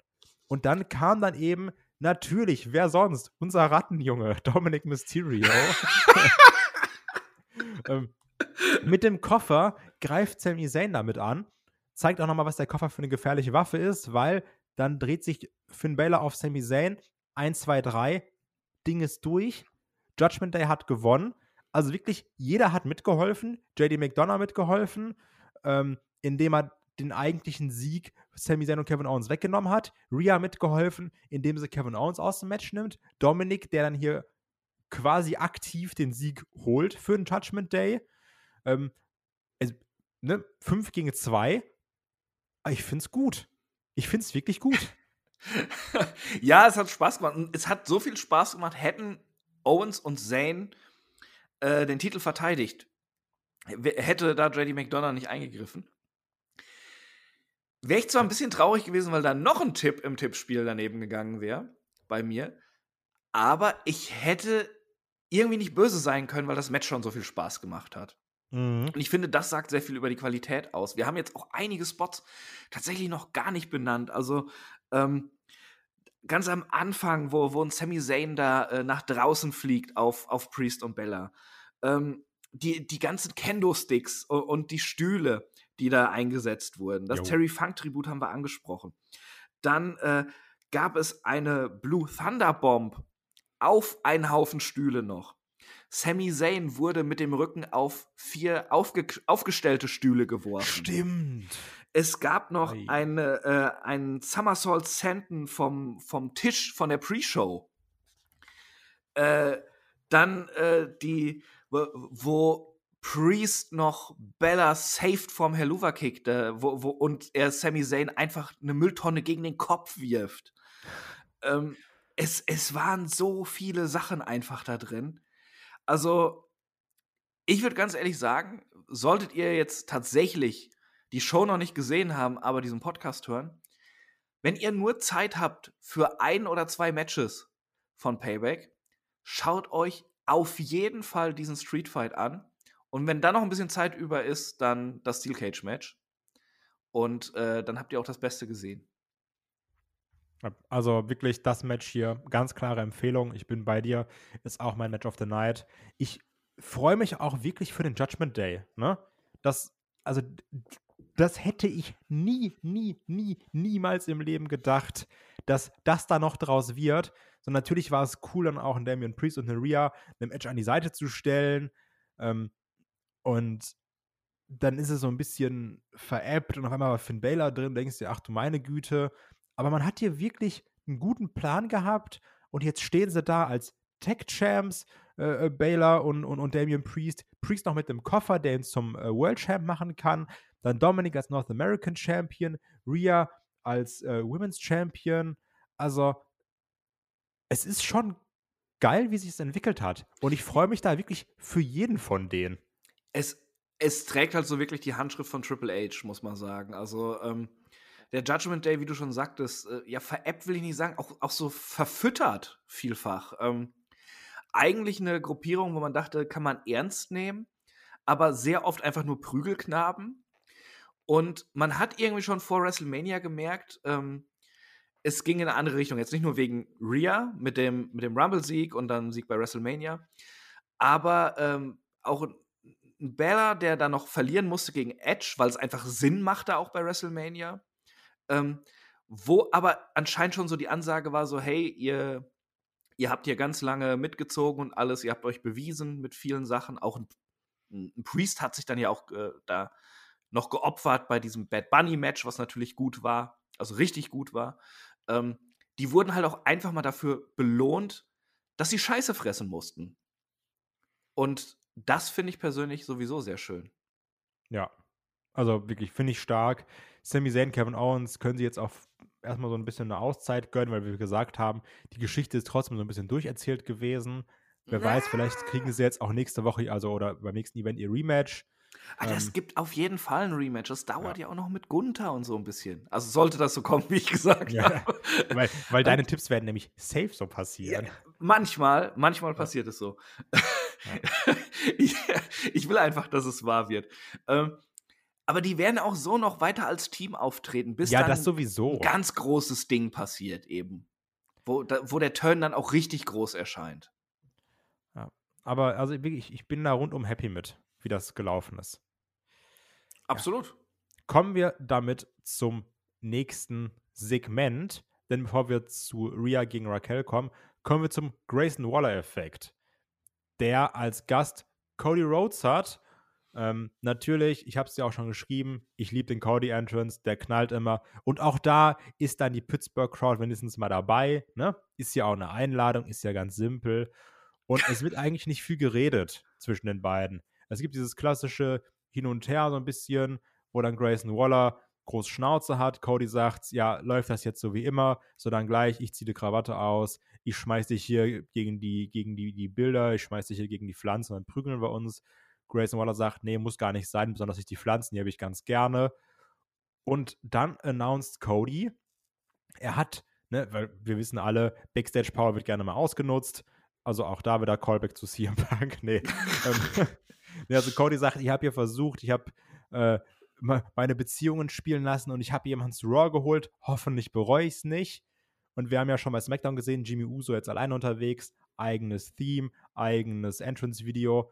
Und dann neuestes Raw-Member, Main Event Jay Uso, mit einer abgewandelten Version des Usos-Theme, auch jetzt mit eigenem Entrance-Video. Und Jay Uso ist jetzt Raw-Mitglied. Und das findest du, glaube ich, so semi. Oder du bist dir nicht sicher, wie du es finden sollst? Ja, ich, ich, beides, äh, geht beides in dem Fall. Äh. Ähm, ich bin halt ultra skeptisch, was, was diese ganze Story da anbelangt. Ich glaube, jetzt haben sie sich endgültig verheddert. Also, ähm, es, es, kann gut sein, dass ein Jay sich auch alleine jetzt beweisen kann in Raw. Obwohl ich auch nicht weiß, an wem soll er sich jetzt reiben und in eine Fehde gehen. Ähm, Sehe ich gerade nix so richtig. Da sind wir wieder bei der komischen Aufteilung. Ähm, äh, ich glaube, auch SmackDown bräuchte ihn eigentlich mit, dem, was er darstellt. Und äh, er hat es, er war auch so mit SmackDown und der Bloodline verbunden, dass es noch ein bisschen hätte da bleiben müssen. Was funkt, wie geht das jetzt mit der Bloodline weiter? Roman äh, nimmt sich auch immer wieder Auszeiten. Ähm, Jimmy, das ist irgendwie komplett seltsam, was da passiert. Äh, irgendwie ist, also ich fand nach SmackDown schon, hm, hier ist jetzt aber doch ein bisschen der Schwung raus. Wohin soll das gehen? Und wenn Jay jetzt nicht mal mehr da mitmischen kann und ähm, irgendeine Rolle spielt in dieser Bloodline-Fehde, finde ich, ist dann noch mehr die Luft raus. Äh, kann auch sein, sie überraschen wieder mit irgendwas ganz Tollem und dann kommt irgendein Twist oder was auch immer. Aber wie sich das jetzt entwickelt hat seit dem SummerSlam, gefällt mir persönlich nicht. Und ich sehe gerade nicht, wie sie das irgendwie cool retten können und auch wer eben im SmackDown-Roster da jetzt eine große Rolle einnehmen kann als äh, Gegenspieler von der Bloodline. Ich finde es alles etwas weird. Also meine Vermutung ist, dass natürlich sich die Wege noch kreuzen werden, irgendwie. Ne? Sei es bei so einer Sache wie der Survivor Series, je nachdem, Ach, das dass, dass, dass, es da irgendwas passiert. Ich glaube auch, also zumindest meine Theorie, ähnlich wie auch damals bei einem äh, Ray und bei einem Dominic, dass man jetzt das hier nutzt, die beiden so ein bisschen, also Jimmy und Jay, ein bisschen voneinander zu trennen, um dann bei Mania das große Oh. Usos-Match gegeneinander zu machen. Um dann halt zu sagen, also um dann zu sagen, wir haben Grund, das Match so herauszuzögern. Das ist meine Theorie. Okay, ich dachte gerade schon, du sa sagst, sie, sie packen ihn nach Raw, um ihn den Rumble gewinnen zu lassen und dann gegen Roman nochmal zu gehen bei Mania. Ja, nee, da glaube ich immer noch, Das- dass äh, Cody das sein wird. Ja, ähm, Ähm, aber auch nee. das ist, das Ja. ist doch einfach nur Hinhaltetaktik. Aber ich habe auch, also ich habe prinzipiell nichts dagegen, dass man eine Hinhaltetaktik fährt, falls der Weg trotzdem unterhaltsam ist. Und jetzt mal Jay vielleicht auch ein bisschen von der Bloodline loszulösen, weil wer weiß, vielleicht ist dann auch ein Jay Uso der, der dann gegen Gunther um den IC-Belt fädet. Ne? Vielleicht ist dann Jay Uso der, der sich von Gunther den IC-Belt holt. Och. Ich könnte mir vorstellen, dass da die Crowd auch einem hinter, hinter einem Jay wäre, weil Stand jetzt, gucken, wie es halt in zwei, drei Monaten ist, Stand jetzt zieht er die Reactions. Mal schauen, wie das dann läuft. Ich finde auch, ähm, sobald der Rekord gebrochen ist, sollten Gunther den IC-Belt loswerden, damit er dann sich den Belt von Rollins holen kann, meiner Meinung nach. Mhm. Ähm, und ob einfach nur zu sagen, ja, ich habe es jetzt geschafft, ich gebe den Belt jetzt ab, ja, wäre auch cool natürlich. Vielleicht macht er auch das und dann gibt es irgendwie ein Turnier um den Belt. Aber Jay Uso als IC-Champion kann ich mir recht gut vorstellen. Gerade auch mit diesem Weg, den man geht, immer zu sagen, du hast ja alleine noch nie was erreicht. Dass man das immer macht, dass man ihm auch den World Title oder auch dann äh, Paul Heyman ihm so den US-Belt so ein bisschen als Karotte vor die Nase gehalten hat, dass er es dann eben mal schafft, alleine was zu erreichen, dass man diesen Weg dann geht. ja, ich glaube, das könnte ganz cool werden. Was man bei SmackDown macht mit der Bloodline, weiß ich noch nicht. Ich habe jetzt nur da, ähm, ich gehe jetzt so ein bisschen den, den David AW-Weg und Du sage wirst jetzt zum ganz, kompletten Fanboy. und sag jetzt ganz doof, ich habe da erstmal Vertrauen, dass sie mich da reinkriegen, weil mir geht es ähnlich wie dir. Ich bin da jetzt erstmal skeptisch und weiß nicht, was da noch kommen soll. Ich hatte aber auch nach Mania so ein bisschen dieses Gefühl, ja, jetzt haben sie mich verloren. Und dann haben sie mich auch wieder reingekriegt. Ich hoffe, dass es diesmal ähnlich wird. Ähm, ich sehe es ein bisschen anders. Ähm, also, was du gerade, die, dieses Szenario mit Jay und IC-Title, ähm, es ist vorstellbar. Äh, Ich muss aber ganz ehrlich dazu sagen, es würde mir absolut überhaupt gar nicht gefallen. Ich, äh, ich finde, Jay Uso ist ein ganz guter, aber ich finde den Namen Main Event vollkommen unpassend. Äh, ich sehe ihn nicht als World Champion und ich muss auch sagen, als Einzelwrestler, auch in der Midcard oder Upper Midcard, äh, der, der Intercontinental-Titel ist ja doch einiges wert, gerade seit Gunther den da rumschleppt. Ähm, ich ich sehe es nicht. Ich sehe es nicht. Dafür bewegt er mich zu wenig und ist zu sehr auf gewisse Dinge limitiert. Vielleicht liegt es auch daran, dass man ihn immer in der Gruppe kannte. Ich weiß es nicht, äh, aber auch in den letzten Jahren, wenn er einzeln aufgetreten ist, das war alles gut und hat dafür gepasst, aber es war nicht so, dass ich das so richtig abgekauft hätte. Deshalb, da müsst ihr mich überzeugen. Aber ich lasse mich da auch gerne überzeugen, weil ich jetzt auch nichts gegen ihn habe oder so. Obwohl ich wirklich einen anderen Favoriten hätte, um Gunther zu entthronen. Äh, Bloodline bin ich sehr viel skeptischer, denn wer ist denn jetzt gerade dabei? Wer könnte sich da noch mit Roman anlegen? Ich, ich sehe da nicht wirklich was. Cody Rhodes wieder dann bei Mania gegen äh, Roman. Das ist mir zu wenig. Was hat sich denn getan? Äh, also, klar, jetzt wür- würden die Usos dann vielleicht nicht mehr eingreifen, aber äh, äh, das ist mir zu wenig. Einfach, dann sind die jetzt nicht mehr da und jetzt kann er das gewinnen. Vielleicht Also, verliert das er auch noch Solo Sikoa, ne? Ja, ja aber, aber trotzdem, also je- jetzt ist keiner mehr da, um für ihn einzugreifen, jetzt kann der andere gewinnen. Das ist das Finale. Ich weiß nicht. Also, Ja, gut, also gut, nachdem er alle seine Matches per Eingriff gewonnen hat, ist das meiner Meinung nach schon eine logische Erklärung. das ist eine logische Erklärung, aber das ist doch kein Finale, wenn du das über Jahre ziehst. Dafür ist das doch eigentlich dann wirklich viel zu wenig. Also da, da, da fehlt mir was. Und wenn es dann auch wieder der gleiche Gegner ist, das dann so lange gezogen und den Split mit der Bloodline, den hättest du auch anders noch hingekriegt. Also das war jetzt nicht allein titelabhängig. Ich, ich weiß nicht. Ähm, ich lasse mich da gerne wieder catchen, aber ich finde es jetzt gerade sehr dürftig. Und eigentlich kann das nicht zielführend sein, dass da so ein Downer gerade drin ist in dieser Storyline, wenn sie doch angeblich so ein riesiges Ende haben soll. Also ich, ich bin da gespannt. Also ich bin da definitiv positiver gestimmt. Ähm, aber ich, also ich sehe auf jeden Fall die Kritik, gerade was in Richtung Bloodline geht. Ne? Dass man, also dass man da jetzt halt gucken muss, was, was passiert. Wie geht's weiter? Ähm, trotzdem habe ich absolut nichts dagegen, einem Jey Uso jetzt den Spot bei Raw zu geben und ihn vielleicht sich ein Singles-Belt holen zu lassen. Das fände ich ganz cool. Äh, und würde ich ihm auch gönnen. Ja, ja, von mir aus. Äh, aber wen haben wir denn momentan bei SmackDown, der irgendwie ein bisschen weiter oben mitspielen kann? Ja, das ist das allgemein? Problem jetzt so als, Also, als Gegner für Roman. Das das AJ? Aber Ja. da, da fehlt mir auch ein bisschen so aus der letzten Zeit. Dafür war er nicht, ähm, Ja, nicht aber groß halt, genug. Aber halt, äh, ne, also AJ ist dann ähnlich wie so ein Nakamura, wo du sagst, den können wir wieder hochziehen und dann ist er jetzt auf einmal unser Main-Eventer, ne? Ja, aber das ist doch auch alles irgendwie viel zu kurzfristig gedacht wieder. Das, äh, Ich also, glaube halt, weil es einfach nur Übergang ist, ne? ja, aber du kannst nicht immer Übergang haben. Es muss doch auch mal ein bisschen was sein und sich bewegen. Und das sehe ich gerade nicht. Es ist mir so, so viel Spaß, mir die Shows oft machen. Aber so in Sachen Aufbau und ähm, Aufteilung im Roster eben in Rollen und auch wer in welchem Roster ist, ist mir das alles irgendwie so.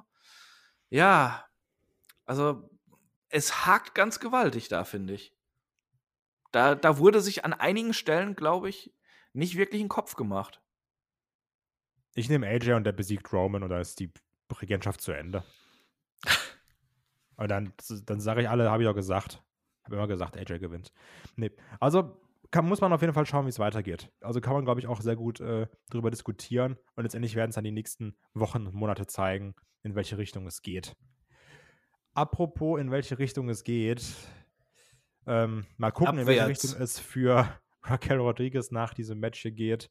Wir haben nämlich das Match um die Women's World Championship zwischen Champion Rhea Ripley und Raquel Rodriguez. Und wir haben ja so ein bisschen spekuliert, wird das hier ein Match, was viel Zeit bekommt? Antwort ja. Ähm, Mm. das dann auch dafür sorgt, dass eine Raquel Rodriguez ein gutes Standing kriegt. Antwort für mich persönlich, nee, nicht so wirklich. Ich glaube, das hier ist das Match, mit dem wir am unzufriedensten sind, oder? Ja, ähm, ich, ich fand es wirklich nicht gut. Also, das war für mich der absolute Downer dieses Pay-Per-Views. Äh, und das, das hatte auch kein Pay-Per-View-Format, das Match, bin ich ganz ehrlich. Ähm, also, Theory gegen Ray hat schon enttäuscht. Das hier hat enttäuscht. Und das dann Gunther gegen Gable, wo ich ja in der Preview noch gesagt habe, ich kann es verstehen, dass man das als großes Ding für Raw nimmt. Aber dass das nicht auf, auf der Card ist und dafür diese beiden Titelmatches, die null delivern, äh, ja, und hier das hier fand ich um einiges schlimmer als, ähm, als das US-Titelmatch, denn es war einfach viel zu lang dafür, dass da nicht wirklich was passiert ist. Und ich habe es ja schon mal gesagt, Raquel Rodriguez gibt mir nichts. Ich finde, ähm, da ist null Persönlichkeit, äh, weder an ihr noch in ihrem Moveset und wie sie sich im Ring präsentiert. Ähm, es ist stinklangweilig einfach, was sie so macht. Äh, Naria hat jetzt auch nicht unbedingt dazu beigetragen, in diesem Match das besonders geil zu machen. Äh, ich, ich fand ihre NXT-Aufeinandertreffen damals besser. Äh, das, das war nix. Sorry. Ähm, also, nee. Das, das äh, habe ich wirklich als persönliche Beleidigung gesehen, wie meine Zeit verschwendet wurde, da über 17 Minuten lang.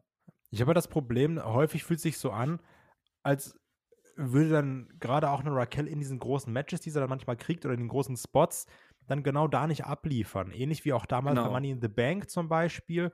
Und auch hier, ähm, ich sehe da wenig Verbesserung, ist so mein Problem. Auch wenn ich mir jetzt so eine Raquel von vor einem Jahr anschaue und jetzt, also auch dann die Aktion, so natürlich, es ist halt auch ein super großes Match für sie, eins gegen eins. Du wrestlest 17 Minuten, das ist auch sehr, sehr viel Zeit, die du da bekommst. Aber so, dann sind Aktionen unsauber und dann ist da teilweise kein Bums hinter. Dann ist die Chemie der beiden so ein bisschen off und es ist diese berühmte Sekunde, die Aktionen zu lange dauern. Also, ich, so, alles das kommt zusammen. Und dann aber Ja. auch, ich fand jetzt auch eine, eine, eine Rhea hat hier auch nicht geglänzt. Und dann geht es auch in der Fehde natürlich darum, ah, Raquel wurde ja erst äh, kurz vor knapp geklärt. So, das, Knie ist so die Zielscheibe, aber trotzdem wird das Knie gefühlt erst nach 15 Minuten mal attackiert. Und, und, und dann ist das Match auch schon vorbei. Also, Ja, da hat nichts ich nicht. zusammengepasst. Und, und bei, bei, äh, bei Rhea ist es halt immer noch so, sie kann sich hinter ihrem Gimmick oder ihrem Charakter verstecken. Äh, den spielt sie immer überzeugend. Und das kann sie dann auch in so einem Match. Dann ist das Match vielleicht so ein bisschen unsauber und holprig und ein bisschen langweilig oder sowas. Aber sie stellt das halt cool dar. Und sie ist eben dieser Rhea Ripley-Charakter. Und bei Raquel Rodriguez geht das nicht. Also, wie du schon sagtest, dann sind da Unsauberkeiten und Move dauert zu lange und sowas. Da kann man irgendwo immer noch so ein bisschen drüber wegsehen, wenn da was verkörpert wird. Aber ich stelle dir jetzt mal eine Frage. Wer ist Raquel Rodriguez? Beantworte mir das mal. Ich habe keinen Plan. Was, was ist sie? Wer ist sie? ja, die ist auf jeden Fall stark. Und groß. Und Ja. ist halt auch dann so eine Gegnerin für Rhea. Und that's it. ja, da, und, und das kann es doch nicht sein. Ähm, also, äh, ich, ich will sie gar nicht abschreiben. Ich sehe sehe auch mehr Potenzial in ihr als zum Beispiel damals in der Nia Jax, die einfach immer scheiße war. Sorry, dass ich da nochmal zu, zu komme, aber äh, das war halt wirklich äh, ein absoluter Schrecken. Ähm, ne, ich glaube, na, Raquel Rodriguez würde es echt gut tun, ähm, vielleicht noch mal zu NXT zu gehen und sich da auch mit einem Gimmick zu finden. Denn das hier, das ist einfach zu wenig. Äh, äh, einfach mal kurz hochpushen, weil groß und stark. Ja, das machst du einmal. Aber das ist beim zweiten Mal schon nervig. Ähm, und ja, es, es fehlt einfach was, mit dem sie auch arbeiten kann. So, so, so, sie ist einfach da und dann macht sie so ein paar Moves. Und dann sind, wirken die noch nicht mal intensiv. Äh, das ist ein ganz großes Problem. Also, ja, äh, kann nicht dauerhaft irgendwie in der, in der Women's Division groß mitspielen, außer wenn man immer mal wieder Leute für, für den Tag-Team-Gürtel braucht, der eh nichts wert ist. Und das kann ja eigentlich nicht das Ziel sein. Äh, und ich finde sie auch eigentlich sympathisch, so, so wenn irgendwelche Interviews mit ihr sind. Von daher tät mir das leid, äh, wenn da so gar nichts passiert und sie weiter wie so ein Schluck Wasser sich präsentiert. Ähm, macht irgendwas mit der, steckt die zurück zu NXT, gibt der ein Gimmick, was auch immer, aber so ist es halt einfach nur scheiße langweilig. Ähm, und jetzt habe ich zu oft Scheiße gesagt, da regt sich Olf wieder auf. Ähm, aber tut mir leid. Ähm, und das Match selbst, ey, müssen wir da viel drüber reden? Also, Nee, das, das war halt wirklich nicht so besonders. langweilig. Ich, ich bin immer so ausgesaunt zwischendurch tatsächlich. Äh, ganz, ganz viele lange Dominanzphasen von Rhea Ripley. Ab und zu mal ähm, dann Comeback mit äh, ein paar Clotheslines, die nicht wirklich stark wirkten. Dann ganz zum Schluss, ähm, ja, da, dann gab es hier draußen die Powerbomb gegen den Pfosten und dann hat sie nochmal Rhea da gegen die Barrikade geworfen. Da war dann mal so ein bisschen Schwung drin, aber ja, dann hinterher greift Dominic Mysterio ein, lenkt sie ab, obwohl er noch einen Running Power Slam kriegt da von ihr, so dass Rhea Ripley das Riptide durchbringen kann und 1, Die 2, Power 3. Slams sahen auch nicht gut aus übrigens. Ja, das stimmt. Aber auf jeden Fall 1, 2, 3 gegessen. Ja. Lass uns damit zum nächsten Match kommen. War ja, wirklich es, es ist wirklich geil. so. Also es bringt ja auch nichts, wenn wir hier das Match auseinandernehmen und äh, Ja. ja. also ich, ich habe in unserem WhatsApp-Chat habe ich zu dir geschrieben, warum sollen wir uns eigentlich Mühe geben, wenn die sich keine geben? Ja. Wir hatten dann auf jeden Fall noch ein witziges Backstage-Segment mit John Cena, der die Tipps von The Miz befolgt hat, sich natürlich schicker anzieht, hat jetzt einen Sakko an, eine stabile Fliege, äh, schicken Gürtel, ist ganz nervös, dann äh, Damian Priest und Finn Balor zu interviewen. Das, war unterhaltsam, das war charmant. John Cena immer ein Spot in meinem Herzen.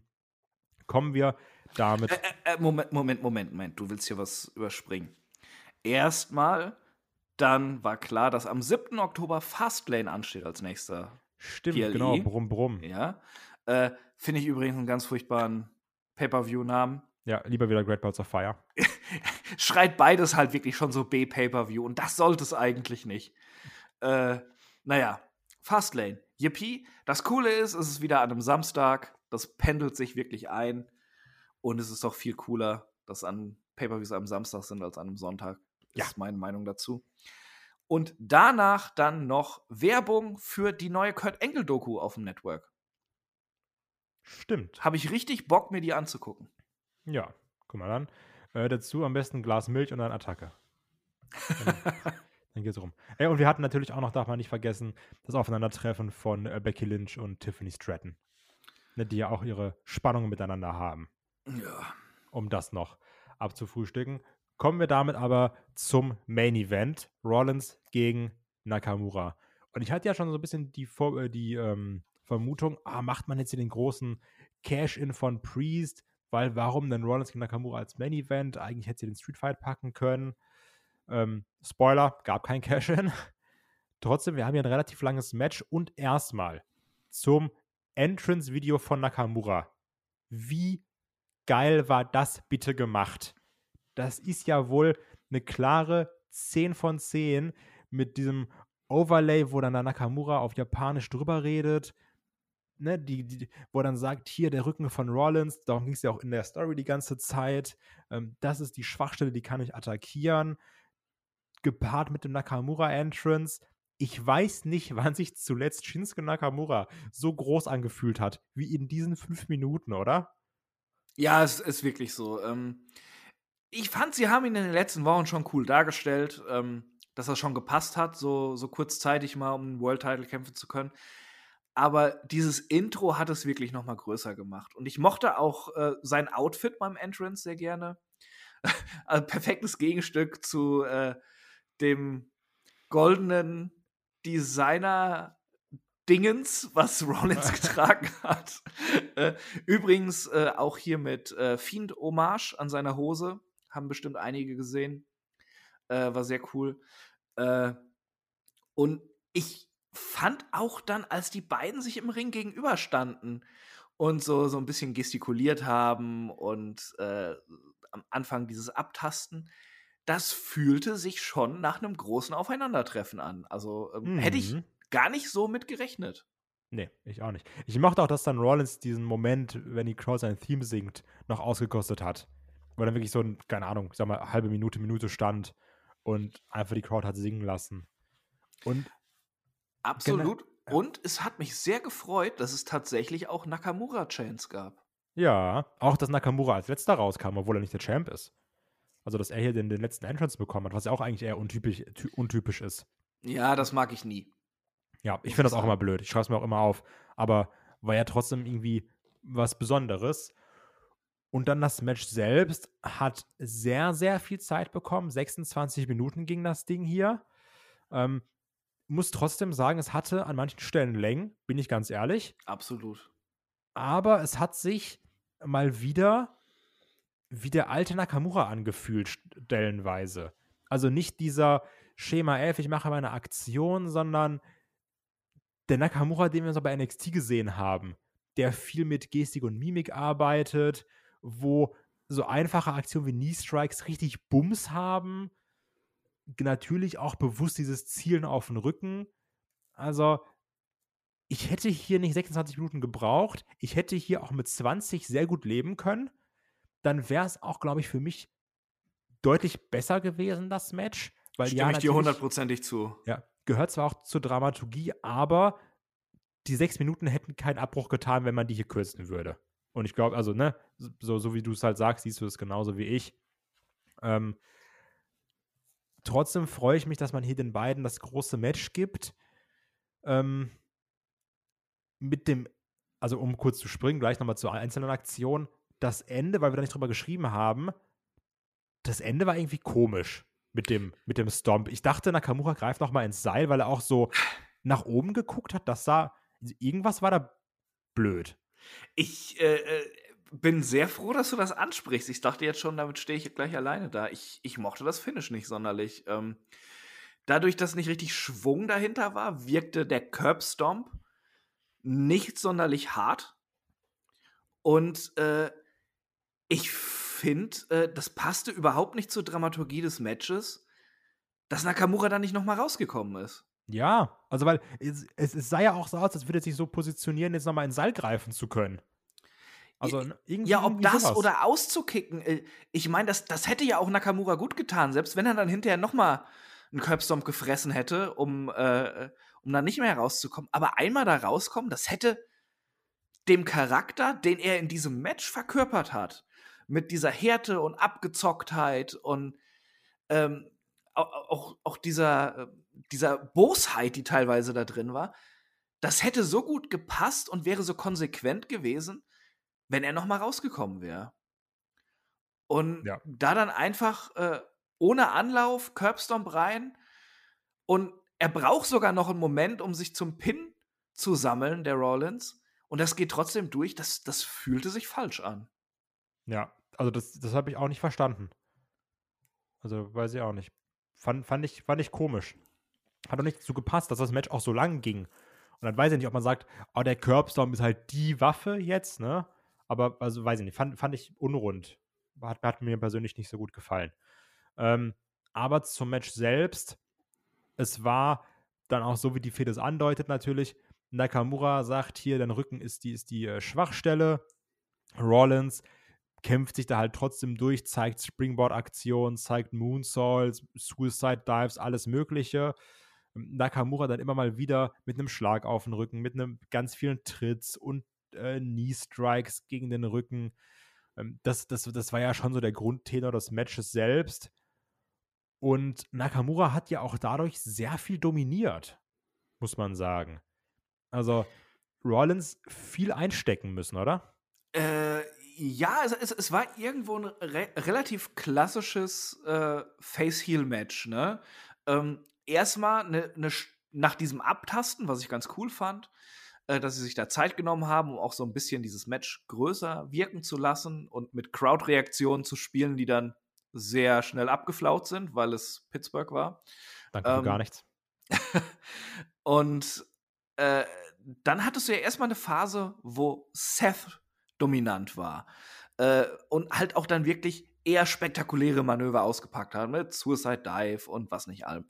Und das hat schon gut gepasst, dass dann nach und nach Nakamura ins Match kam und immer dominanter wurde. Und ich mochte es auch, dass es zwar äh, äh, klar der Fokus war, auf den Rücken zu gehen, aber ich finde, sie haben es nicht überstrapaziert. Also er hat auch immer wieder andere Manöver gebracht und ist dann äh, auch mal mit einem mit einem äh, Knie ins Gesicht gekommen und so, äh, dass es nicht too much war. Und ich erinnere mich da immer mit, mit Schaudern an einige Triple H-Matches, wo er dann ein Bein bearbeitet hat, gefühlte zwei Stunden lang und nichts anderes getan hat. Und den Eindruck hatte ich hier nicht. Ich- Es fühlte sich doch immer irgendwo ähm, ja authentisch an, würde ich jetzt einfach mal sagen, wie sie das Mhm. gemacht haben. Ja, da bin ich bei dir. Also, dass dann auch natürlich Nakamura seine normalen Aktionen durchbringt, ne? Das, das mochte ich dann. Ähm, auch, dass es dann so Sachen gab, was ja auch einer der größten Spots war, so in Richtung Ende. Dieser, du hast ja auch gemerkt, bei Rollins irgendwann, Luft ist raus, die Aktionen werden langsamer und schwerer. Ähm, Gerade auch diese Vorarms, und so, dass sie auch diesen einen Vorarm geben, den der Nakamura sehr cool in so ein Armbar kontert, indem er sich durch, so, so, durchdreht irgendwie. Keine Ahnung, verstehe nicht. Würde ich mir auch wieder alles beireißen. ähm, und dann eben der Armbar, der wird dann so halb versucht, Rollins sich da rauszuwinden. Dann wird der Armbar zum, zum, zum, Tri- zum Triangle Choke, den dann Rollins nutzt, um dann Nakamura hochzupowern. Und natürlich auch da, oh, schafft der Rücken das. Und zeigt dann diese One-Handed Powerbomb, was wirklich geil war, auch so von, von der Dramaturgie her. Ähm, auch generell erstmal so Typen hochzuheben mit einer Hand. Also Respekt dafür. Und dann ging es ja auch so in Richtung Ende. Und was ich auch da wieder komisch fand, es gab dann den Kinshasa von Nakamura, den die Kamera aber nicht eingefangen hat vernünftig. Ja. Also irgendwie war die Kamera dann da anders. Und die, die, die, die Regie war, wollte da gerade eine Wiederholung zeigen. ja, genau. Und, Und dann bin ich mir nämlich drauf. nicht sicher, ob es das altbekannte Nakamura Corey Graves Problem war. War es einfach nur ein Kick oder war es wirklich der Kinshasa? Also, das hatte man ja auch schon ganz häufig, ähm, weil dann auch Nakamura ja erst irgendwie dann doch nachsetzen wollte, dann aber doch nicht. Also, ab da war es so ein bisschen verwirrend, weil dann Rollins rollt sich nach draußen, dann tritt Nakamura auf ihn ein dann gibt es den Pedigree von Rollins und dann ein bisschen hin und her und dann den Stomp. Nee, Also äh, diese gesamte Finish-Sequenz. Ja, das, das, also der Cut hat's halt gemacht, ne, da, dass man es nicht richtig sehen konnte. Aber das war meiner Meinung nach schon ein Kinshasa. Er wollte dann nur noch einen folgen lassen. Diesmal nicht so aus dem Nichts, sondern dann den, den regulären, so aus der Ecke. Und da war Rollins dann ja auch erstmal zu schwach aufzustehen. Also daher nehme ich an, dass es tatsächlich der Finisher war. nur Nakamura wollte halt noch einen draufsetzen, dass er auch wirklich unten bleibt. Ja, das kann, also, ne, weil das, das war, wie du halt sagst, der, der Schnitt hat es dann kaputt gemacht. Das habe ich dann nicht ganz äh, verstanden. Ja, und dann kamen wir eben zu dem komischen Finish. Und deswegen hat mir die, diese Schlusssequenz echt nicht so gut gefallen. Weil die wirkte durcheinander und off. Und ja. äh, ja, ich, ich, ich sehe es ähnlich. Es, es war, ah, es war an sich ein gutes Match und die haben das beide gut rübergebracht und alles, aber wie wir ja zu Anfang schon sagten, so sechs Minuten streichen daraus. Genau die Phasen, wo es dann doch mal ein bisschen zu langweilig wurde zwischendurch. Und ein geordneteres Finish mit einem auskickenden Nakamura, der dann einfach nochmal einen Curbstorm kriegt oder so Ja. äh, dann wäre es wirklich gut gewesen und so, ah, ja, das hört sich jetzt so hart an, äh, aber ja, Main Event von einem B-Pay-Per-View dann doch eher, ne? Also so ein, so ein SummerSlam Main Event oder, oder Mania Main Event oder so wäre es halt eben nicht gewesen. Da hätte man vermutlich gesagt, ah, das war aber eine ziemliche Enttäuschung. Und hier ist es jetzt, ach ja, als Payback Main Event war schon ganz gut. Ja. Waren ein Ja, paar Sachen, die gestört haben, aber war ganz gut. Ja, ja das, so, so ist es wirklich. Und damit sind wir mit Payback durch. Die Frage ist jetzt natürlich, was sagt die Bananenwertung? Oh Gott, oh Gott, oh Gott. Ja, deswegen, Ah. Muss ich jetzt wirklich als Erster? nee, das ist, das ist der Vorteil, wenn man, wenn man Host ist. Dann muss man nicht anfangen. Ähm, das ist wirklich schwierig. Also, es waren eigentlich nur zwei Matches, die mich richtig begeistert haben. Und das waren das Steel Cage Match äh, und der Street Fight. Die fand ich aber wirklich richtig klasse. Die haben mir super viel Spaß gemacht. Dann äh, folgt der Main Event. Das war, wie gesagt, so, ja, ganz gut für ein Payback-Main Event. Äh, aber es sind halt auch Sachen, die so ein bisschen, äh, so ein bisschen off waren, wie du schon sagtest. Äh, das äh, Raquel gegen Rhea fand ich grausig und dafür einfach viel zu lang. Hätten sie es, ey, ganz ehrlich, das, was die da gezeigt haben, hätten sie in fünf Minuten machen können, dann wäre es okay gewesen. Aber so, boah, alter Schwede. Ja, ähm, Cody, das Segment, da hatten wir gar nicht so richtig drüber gesprochen. Da haben wir hauptsächlich über Jay Uso gequatscht. Ähm, ich verstehe nicht so ganz, warum muss Cody das ankündigen? Äh, dann die Interaktion mit Grayson Waller, war so, ach, keine Ahnung, habe ich mir mehr von versprochen, fand ich auch nicht so ganz toll. Äh, ja, LA Knight gegen Miss war ordentlich, aber auch nicht mehr. US Championship fand ich enttäuschend. Oh Gott, ähm. ah, Ich bin ja sonst immer streng, ne? Dann kann ich jetzt nicht auf einmal sagen, äh, ich, ich mache das hier ganz locker. Äh, oh. Sag ich viereinhalb oder fünf? Ich sag, glaube ich, viereinhalb. Na, okay. Ähm, ich habe aber auch überlegt, gebe ich viereinhalb oder gebe ich fünf. Ich habe mich für die fünf entschieden, weil Laune der Natur, keine Ahnung. Also, ne, Aber haben halt wir das nicht immer, dass wir so etwa Recht- gleich sind ja. und du gibst die halbe Banane mehr? Ja. Aber es ist halt wirklich so dieses, ähm, ich glaube, das beschreibt es ganz gut, dieses, du gehst mit einer anderen Erwartung rein, das ist zwar blöd, aber du sagst, ja, ist halt Payback, ne? So, das ist jetzt nicht, keine Ahnung, der SummerSlam, das ist nicht Mania. Und wo du bei Mania viel härter wärst und sagst, das ist Mania, das musst du jetzt richtig abliefern, sagst du, ach du, für Payback ist doch gut, ne?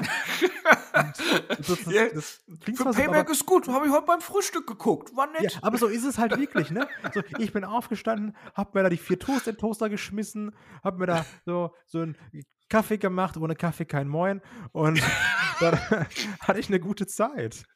Und also, ne, klar, wie du halt sagst, wäre es jetzt ein Big Four, Big Five Event, wäre ich da, glaube ich, auch kritischer. Aber ich denke mir, ach, guck mal, Nakamura, so, da freue ich mich, der kriegt, der hat einen geilen Entrance. So, und ja, dann bin ich da happy und dann Rhea gegen Raquel, das vergesse ich dann, da klammer ich da so ein bisschen in meinem Kopf aus und sage, ach, war da was, weiß ich gar nicht mehr. Und dann denke ich wieder an, an, an Judgment Day gegen, gegen Kevin Owens und Sami Zayn und freue mich. Ja, das war schon. Also, weißt du was? Komm, ich sag vier, drei Viertel Bananen von acht. ich ich finde es schön, dass wir so ein krummes Bewertungssystem haben und es dann wirklich die Bananenwertung ist. und du es noch krummer machst. Ja, natürlich. Ach, sehr schön. Ja, ich sag fünf. Ähm, haut mal gerne in die Kommentare eure Bewertung rein. Wie hat euch Payback gefallen?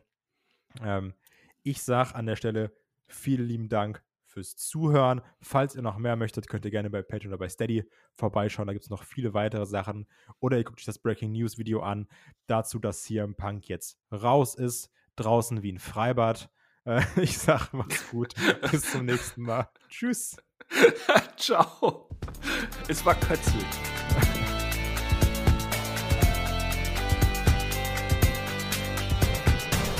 Headlock, der Pro Wrestling Podcast.